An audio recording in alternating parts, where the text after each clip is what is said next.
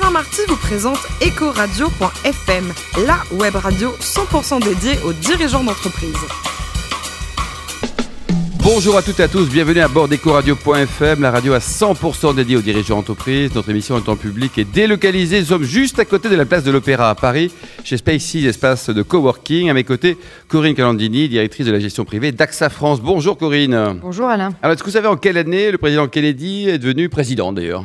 Oui, il faut que je fasse appel à ma mémoire, mais je crois que c'est 1960. bravo, bravo. Et puis 1960, c'est aussi une grande année parce que c'est la naissance de notre premier invité, Thierry de Bayeul, le directeur général d'Emirates France. Bonjour Thierry.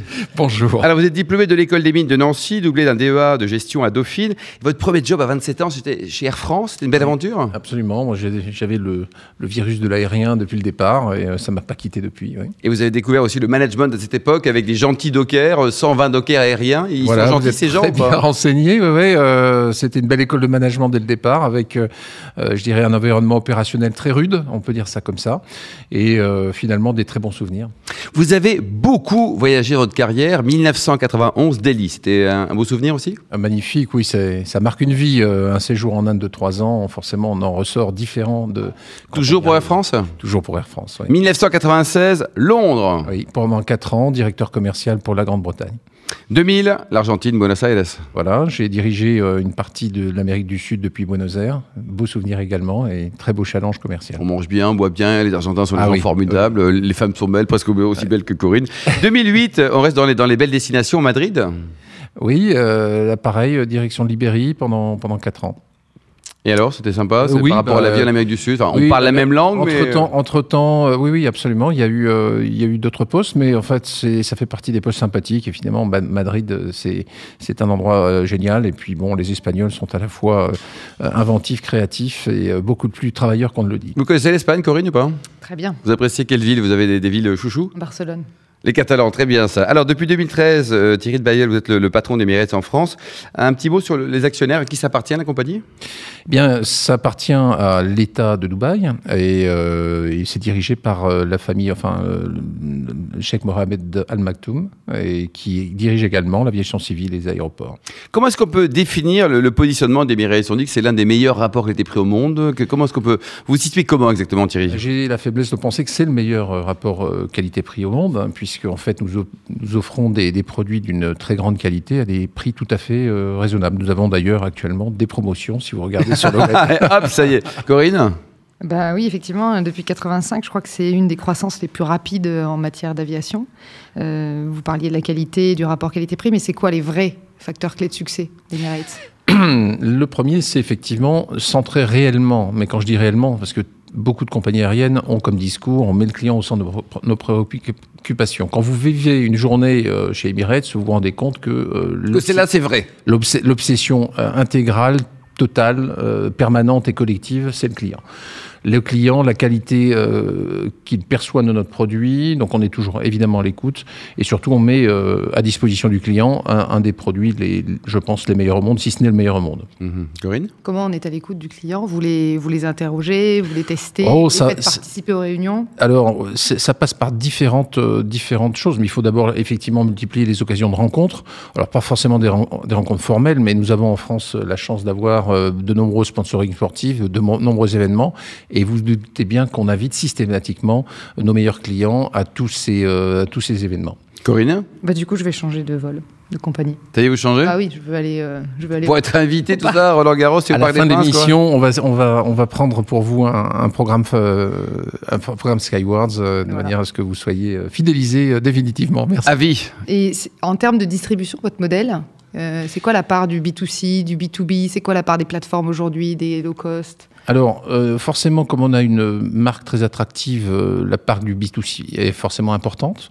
Mais pour autant, nous avons également un, certain nombre de partenaires de la distribution. Euh, je veux parler des tours opérateurs, des, des grandes centrales affaires, c'est-à-dire des TMC, comme on dit en anglais.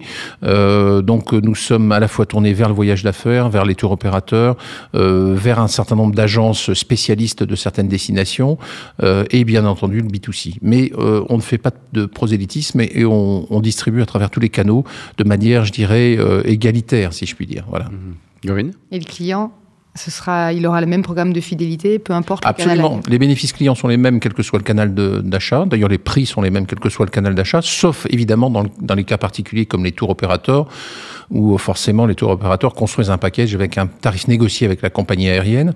Donc, ce sont des tarifs que vous n'aurez pas en direct, évidemment, si, euh, si vous cherchez à téléphone acheter un directement vol chez sec. vous, quoi, Voilà, c'est pas possible, bien sûr. quoi.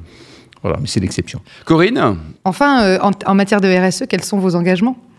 Bien, nos engagements sont très simples. Hein. Ils commencent par euh, le choix des avions qu'il y a dans notre flotte. Euh, âge moyen de, des avions, euh, moins de 6 ans, ce qui veut dire beaucoup moins polluant, polluant que la moyenne de l'industrie. Ça, ça commence par ça. Alors, bien sûr, nous plantons des arbres comme beaucoup d'autres compagnies et nous le faisons avec Plein d'arbres avec plein d'oiseaux. Oui, beau, mais, mais je pense qu'il faut, il faut aussi prendre la, la partie, réaliste de ce discours RSE, c'est de regarder quelle est notre empreinte dans l'environnement et faire tout euh, dans notre métier de base pour réduire cette empreinte carbone au minimum. Et donc, ça commence par euh, une flotte jeune et donc consommant euh, et émettant moins de, de gaz polluants. Votre marché, Thierry Bayeul, il est juste gigantesque parce qu'on voyage de plus en plus. Quoi. Les perspectives à, à 5 ans, à 10 ans, qu'est-ce qu'on peut imaginer pour le transport en général et l'aérien en particulier? Tous les experts s'accordent à dire que aujourd'hui nous sommes 3 milliards et demi de personnes qui prennent l'avion tous les ans et que nous serons à peu près plus du double, un peu plus du double dans 15 ans.